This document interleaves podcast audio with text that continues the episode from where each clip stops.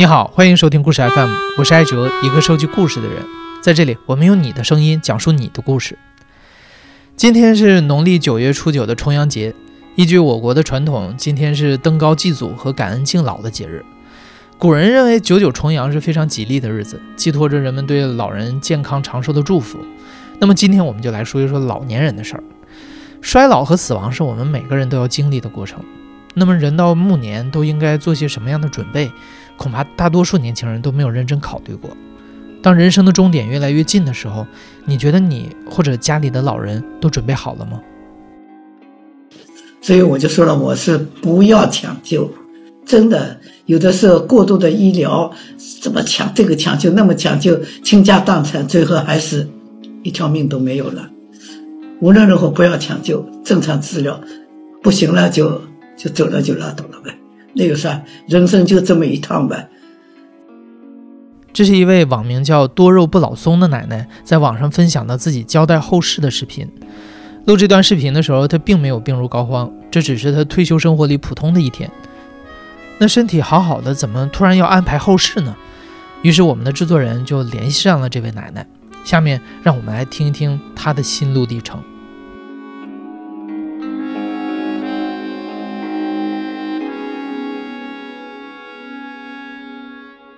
我呢叫朱景庆，今年的话呢是八十六岁，嗯，是上海市松江区的人。我一个人呢是独居的，我呢有两个孩子，大的是女儿，小的是儿子，都成家立业了，现在呢都住在上海的市区。我为什么考虑独居呢？因为我老伴走了以后啊，我是一个人，嗯。儿子女儿都让我住到他们那儿去，但是我不愿意。为什么呢？我现在已经是独居惯了，而且的话呢，我能够自理，我自己能够做饭、买菜、干活，什么都可以。所以这样的话呢，我就住到我女儿在郊区买的那个房子里头，这样不影响他们。他们呢，一个礼拜可以来看我一次。朱奶奶是个自主能力很强的老人。他把自己的老年独居生活安排得井井有条，他的每个早晨都从一个颇有仪式感的习惯开始。早上起来六点多我就醒了，我就在床上看手机啊，做早安照片，早安照片给大家发。早安照片，你能给我们解释一下是什么东西吗？那我去花园里头拍个照，拍个照存到手机里头，给它保存下来。保存下来以后呢，照片就可以修一修呗，反正就弄成这么一个方的照片。然后呢，我就编辑了，写字，写个上午好，有的时候嘛写个早饭好，对吧？再晚了的话呢，写个中午好，完了的话再写一个祝福语，完了嘛写个日期，完了就发，两个手机就发呗。发同事啊，嗯，也不是每个人都发，同学群里是一定要发的，要不然他们要找的都是同学同事。这是主要的，家里头，家里头发群，群里头嘛，一大家子。我起到一个什么作用呢？就是老年人，特别是同事里头，互相关心一下。嗯，我们都有那样，都是看微信，要看你有没有微信。我发现有一个同学、同事没有微信，我电话追过去了，结果他就是肠癌动手术了，他还瞒我，我我说你别瞒我了，我说我已经知道了。你你住院了，我们就是这样。你看见你没有微信了，肯定你出什么问题了。我们都有这么个约定啊，三天不发微信，没有音信，就得追着问一问，或者你是不是有什么意外了？我都碰到。我有一次没有发微信，北京的那个同同事就追过来了，身体好着了吗？怎么没看见你有微信？哎，他自己走了。前几天，上个月走的。她走了以后，她她老公马上就给我发微信了。他说：“他说两天没给你发微信了，走了，也是走的挺快的。有一次我发微信发的早，六点多我就发了，五点多我就发了。一个同学，大学的一个同学，马上就给我：你那么早发发微信，怎么回事儿？他知道我发的比较晚。”呃反正就是互相关怀一下，互相都表示一下，表示我健康的，我好着，都健在就行了。就是达到这么一个目的。目前，中国六十岁及以上的老年人有二点六四亿，占总人口的百分之十八点七。预计到二零五零年，我国的老年人将达到全国总人口的三分之一。根据国家卫健委的数据，我国约百分之九十的老年人都是居家养老，其中独居老人的占比相当高，尤其是八十岁以上的高龄老人。可以说，像朱奶奶这样的高龄独居养老已经成为了一种趋势。然而，即使是在家里，独居老人面临的危险和挑战也无处不在。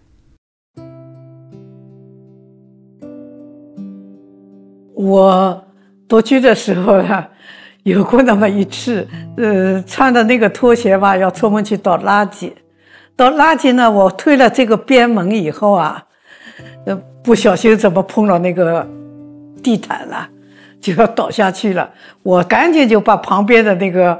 那个柱子啊，就拉住了，以后拉住了以后，就屁股着了地了。我警惕性挺高的，我一看不对了，我就抓住了，把屁股坐在地上了，没有摔倒，就屁股坐地上了。就有那么一次，我都没告诉我家里头，告诉我家里头就，他们就害怕了。我特别小心。所以，其他都没有摔过，因为我同事里头好几个都是这么摔的，脑出血了什么的了。我吸取教训的，我特别那个，而且我同学经常提醒我，走路要小心，所以我特别注意。我刚独居的时候呢，腿脚走路挺快的，一点都没有感觉。但是老实说一句吧，人老了是一年不如一年。现在走路呢，小腿沉得很。人老了的话呢，就是腿先老。呃，最近的话呢，最近这走路啊，腿特别沉，特别沉的话呢，我还是要走。为什么呢？我说，要是越不走的话呢，腿越不动的话呢，人就越不行。再沉我也走。呃，一般的话呢，嗯，就是小区里头兜圈子，因为小区里万一有什么，小区里头还是有人嘛。呃，一天就是保持在四千步以上，这个也已经是最低最低了。原来我。我八十来岁的时候可以走到一万步每天，后来呢就到降到八千步，就降到六千步。今年我就是最多就是走上四千多步，再多我也不走了。就是最近这一两年，一年不如一年，真的一年不如一年。我现在呢高血压比一般的稍微高一点，吃药了还是高。嗯，还有糖尿病嘛好一点了，我觉得还可以，肾脏不行。肾小球滤过率只有百分之五十一，正常是百分之八十四到一百四，我才五十一。还有就是高血脂，还有胰腺有个肿瘤，我不去想他的，想他干什么？我没管，要么反正我一天吃药的了。我就是我跟你说去体检吧，没有好的。最近体检结果的话一点都不好。我去做 B 超，人家说了，你做 B 超没有一个脏器是好的，除了脾以外，没有一个脏器是好的，胆囊也没有了，胆管肿大了，肝里头胆管也就结石。我就是没太放在心上，我跟你说，真的，你越想病越多，不想也就那么回事儿。我说你就按正正常常的生活。我说可能还好一点，心态挺重要的。我就跟他们说，心态最重要。一个人活着就是心态要好，我觉得心态很重要的。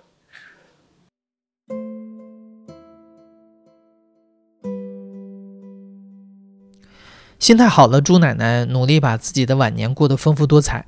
虽然腿脚不够灵活，但她的脑子和手一刻都没有闲着。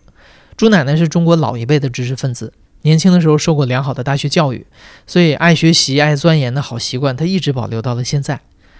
相比一般的老年人，朱奶奶手机和电脑都玩得特别溜。她喜欢在网上购物和冲浪，经常和年轻的网友交流内卷和躺平等时下热门的现象。她也热衷于各类电子游戏以及观看各种体育比赛。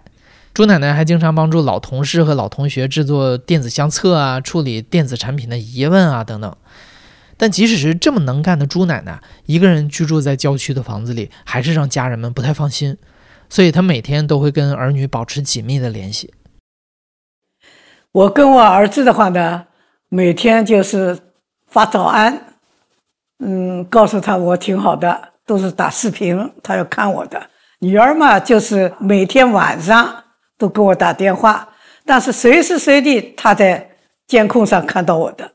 我们家每个房间里头都有监控，都有摄像头。花园里头，我的卧室、厨房、客厅，呃，二楼的起居室都有。全家一共有多少个摄像头？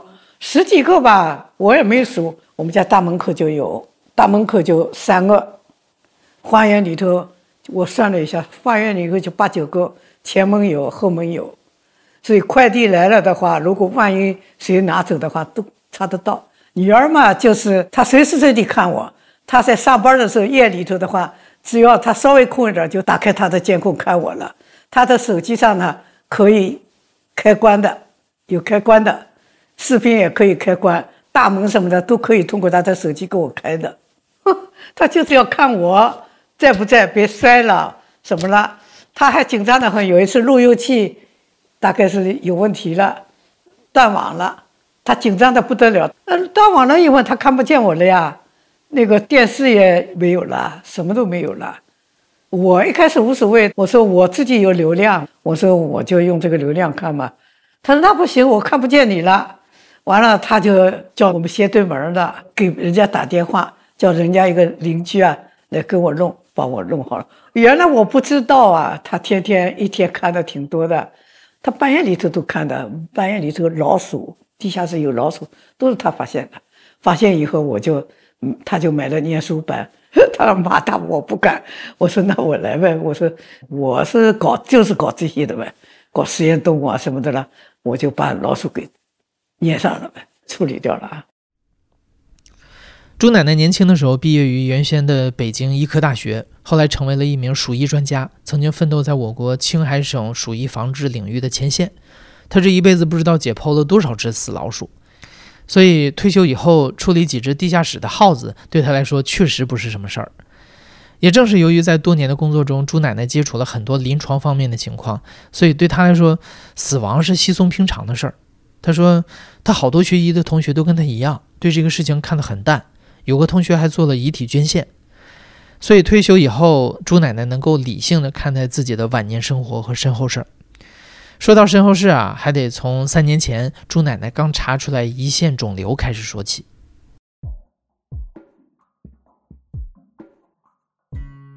嗯，二零二零年的时候。我当时知道不是有个胰腺有个肿瘤吗？我想胰腺癌的话，我学医的都知道嘛。我同学都是一两个月就走掉了嘛。我一看呢，也不知道是良性的恶性的，反正就又叫我动手术啊什么的，我都拒绝了。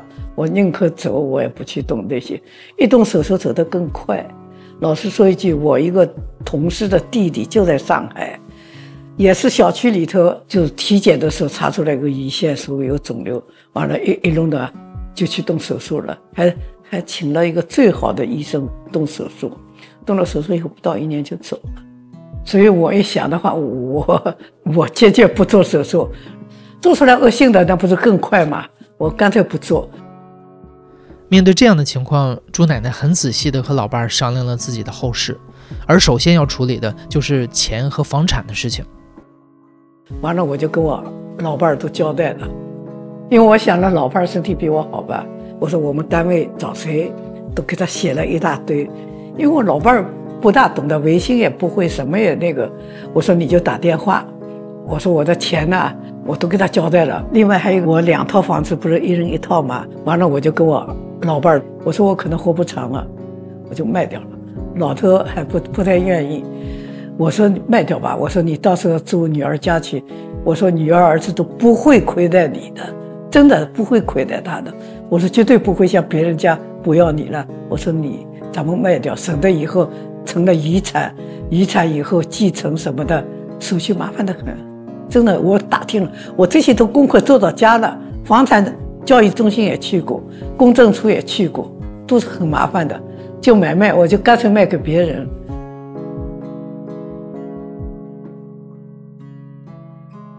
老两口的房产于是按计划都先后处理掉了，儿子女儿一人分得了一套房子的钱。然而计划赶不上变化，朱奶奶的老伴儿这个时候突然查出了肾癌。就是二零二零年，我没想到他比我先走，我真是没想到，谁都没想到他身体可好了。我跟你说，肾癌动了手术以后呢，还挺好的。后来呢，他又有间质性肺炎，间质性肺炎嘛，我们也都大意了，以为肺炎嘛就是打打针就好了。实际上这个病是比较讨厌的。后来越来越重了，就到了医院了，反正，在卫生间里头倒下来了，撞到那个瓷砖上，头撞到瓷砖上就中风了。当天就叫办后事，后来他们抢救抢救，呃，就就总算是抢救过来了。后来再一让，还乱七八糟的，就是电解质也不平衡，又是癌细胞也转移了，又是肾功能也不行了，血糖也到二十几了。什么都不行了，整个器官都衰衰退了。抢救以后，第二天就没了，就这么走的。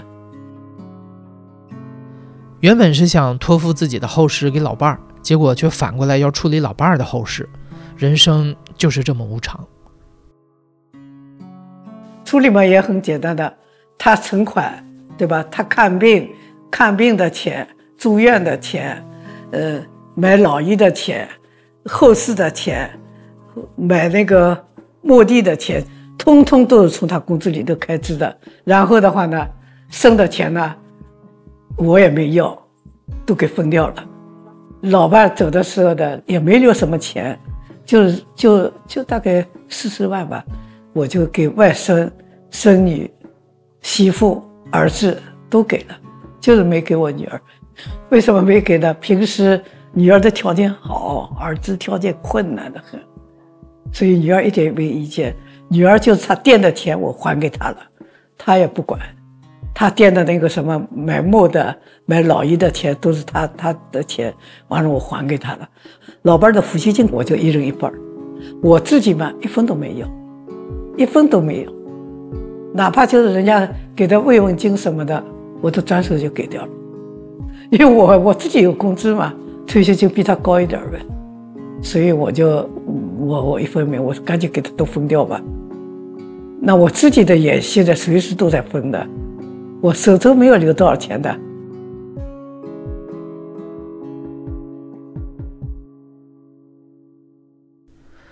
料理完老伴儿的事情，对于自己的后事，朱奶奶也一并做了安排，并且把各种他能考虑到的方面都事无巨细的写到了给儿女的遗嘱里面。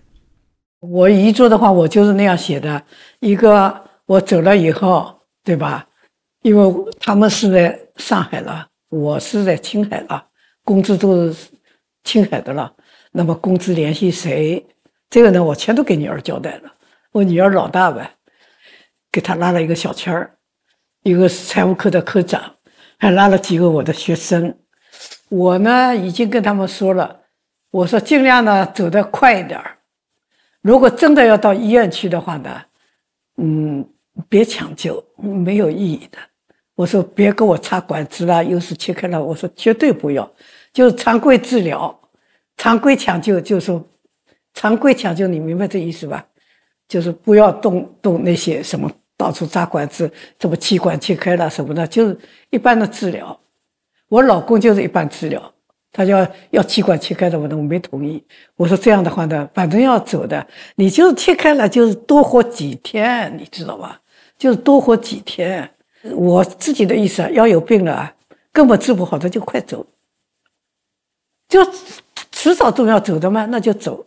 另外呢，我也关照了，我定的，我说你别像你爸爸那样，就说给人家宰了，而且呢，就弄得挺隆重的。我说没有必要了。我说你不能像你爸爸那样，绝对不能像你爸爸那样。我现在想，我就简简单单的就走了，去送个火葬。我说骨灰盒别像你买你爸爸那样的，两万多不要。我说你就最高的标准就是跟你跟我这个亲家一样，就是就那几千块钱、三千块钱什么的，我也不知道现在到到底多少钱。我说是就就这么的就行了。我说你再不要叫我弟弟妹妹来了，因为我老公死的时候，我们家全都来了，我们家的姊妹、妹夫啊什么全来了，全是从外地赶回来的。我们家就是我在上海嘛，小妹、大妹在上海，还有三个都在外地嘛，全都飞机来了，当天晚上知道以后，第二天就都赶来了嘛。我说你不要告诉他，也不要告诉我妹妹。我说她有孩子，我说来帮个忙是吧？来看一看就行了。我说别告诉我们家了，我亲戚里头也不要说了，我这儿也没什么亲戚。我一个是不想麻烦人家，你这都是劳民伤财，都那么远的，黑龙江的、北京的，跑那么远来干啥？我说简简单单，我说就跟给我烧掉就完了，这我都跟他们说了。对于如何下葬这个核心问题，朱奶奶也一早就计划好了，一切从节省的原则出发。但是计划好是一回事儿，让全家人统一意见是另外一回事儿。从海葬、土葬到壁葬，全家都一一讨论过了。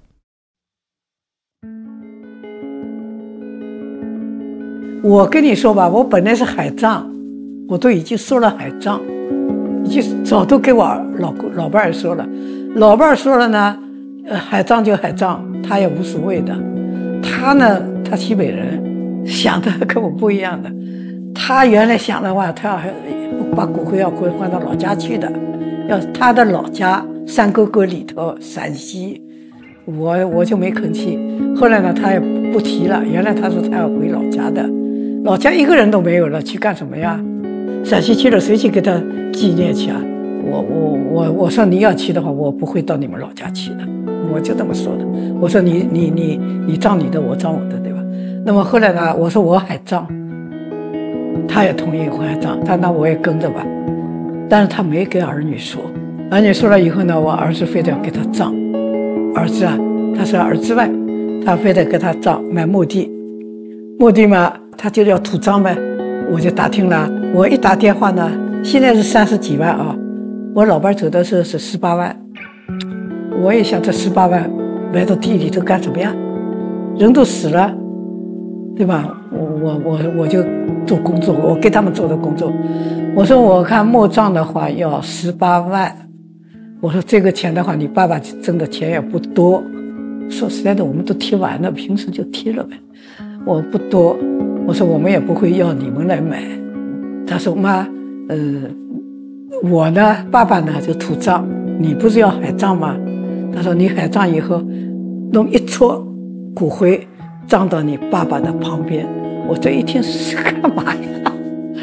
我说都不葬了，我说我也不海葬了，我说别葬吧，别葬就是四万块钱嘛什么的，我说那你也就两个人就四万块钱嘛。结果我女儿同意了，我儿子也没啥意见，完了就在就弄了一个别葬两个人的，那个把他葬了，把我这个就空着了呗，就这么的没有墓葬。我们家对这个不是那么挺挺那个的。我妈死了以后嘛，呃，我爸葬了以后呢，倒是给我妈，呃，原来就是我爸一个。后来我们迁了个坟，不是那个太不像样了吧？完了就弄了一个，把我妈也弄了。完了，妈的话跟爸爸葬在一起，旁边是我奶奶，奶奶一个骨灰盒，呃，一个葬的。完了，把爷爷的话呢，就这么一个小的那个一个土葬。那时候都比较便宜，哪像现在的话，吓死人了！我跟你说，就在这儿旁边，离这儿挺近的，所以我老伴儿也在那儿。我从小好像也看得比较透，真的，好像嗯没什么太重视忌讳死了不死了，都挺随便的。我我不知道是不是我就想跟职业有关系啊，学医的有关系啊。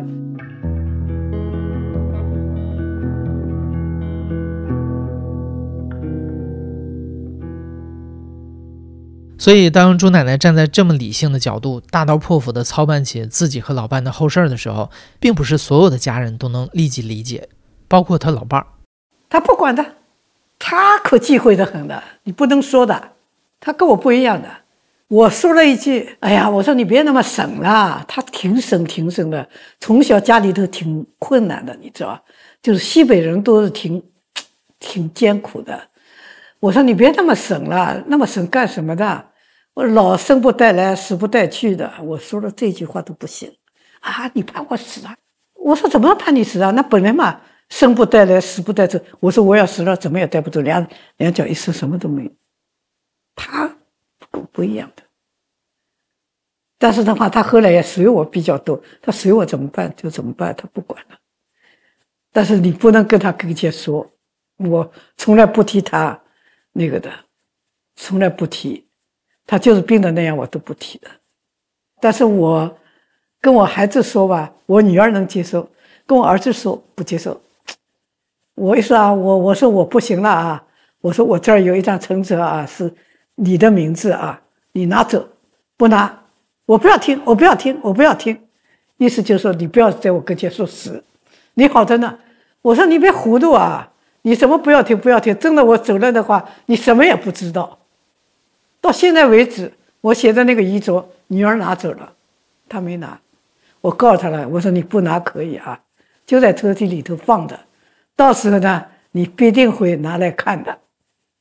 你别说他不计较，这姊妹之间两个姊妹呢，他总都要看看的，我都写得清清楚楚的。他他。我一说，那不要听，不要听，别跟我说，别跟我说。女儿一开始要说，你不要说。我说你别稀里糊涂啊，你到时候你我不说，你到时候抓瞎。他们倒不是害怕什么的，他就觉得好像你活得好好的，你干嘛要谈生谈死啊？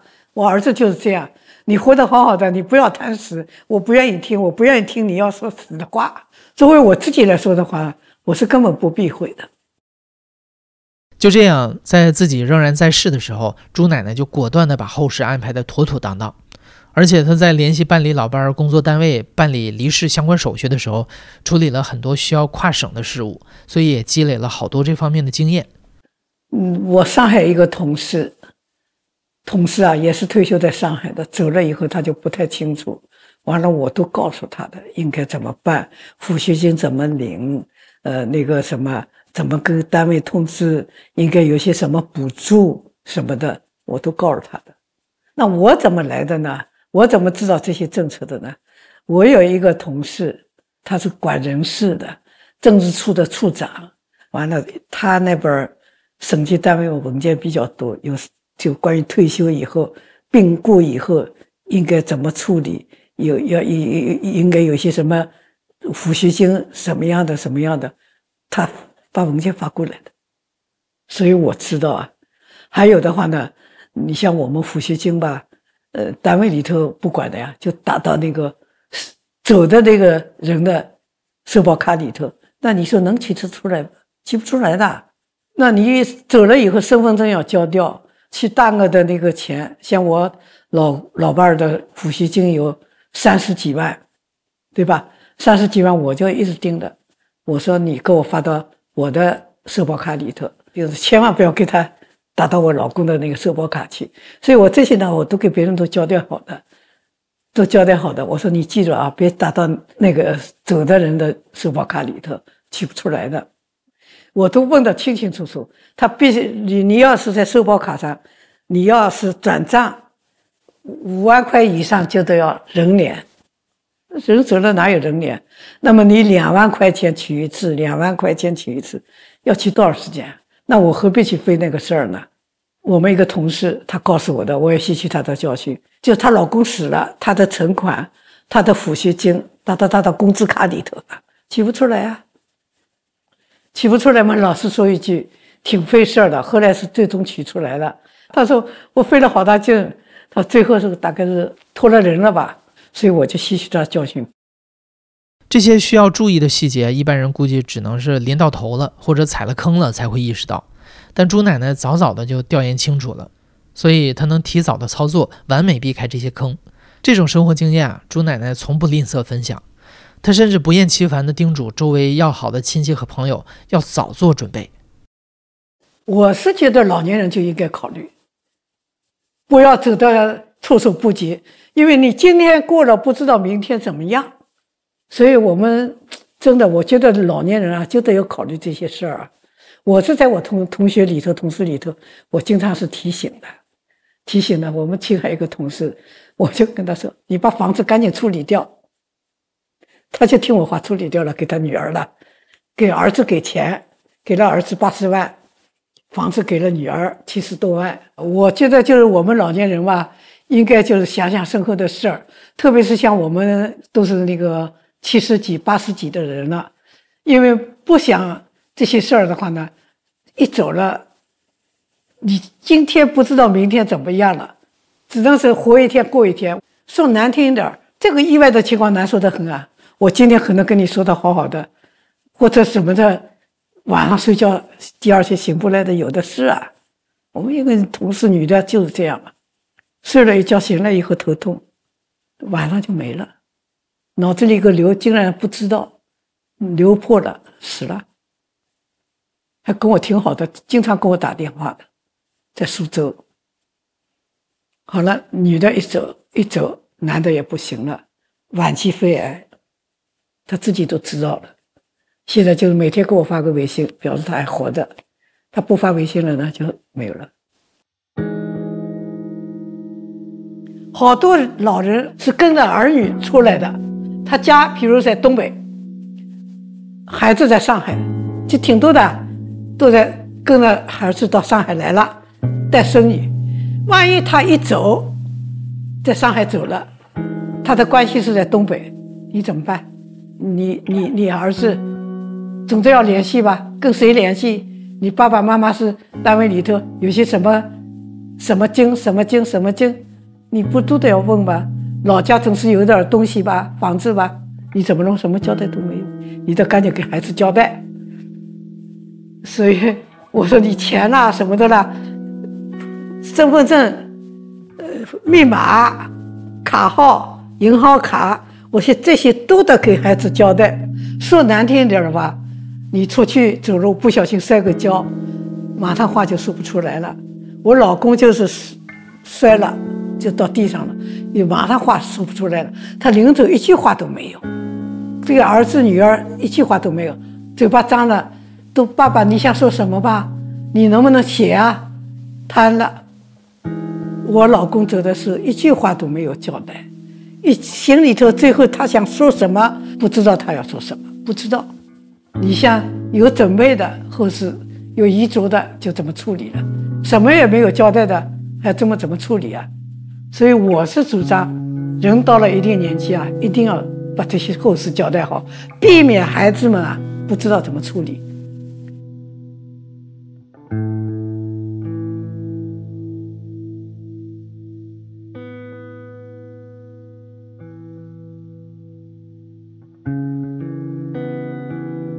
朱奶奶对晚年生活的这种务实而清醒的态度令人赞叹。如今，中国已经全面进入了深度老龄化社会，几乎家家户户都有高龄老人。所以，我们强烈建议你在重阳节问候家里的长辈的时候，也可以把这些故事分享给家人和朋友。希望更多的人能像朱奶奶一样，从容而有准备地度过自己的晚年。你现在正在收听的是《亲历者自述》的声音节目《故事 FM》，我是主播艾哲。本期节目由亨特里制作，声音设计桑泉。感谢你的收听，咱们下期再见。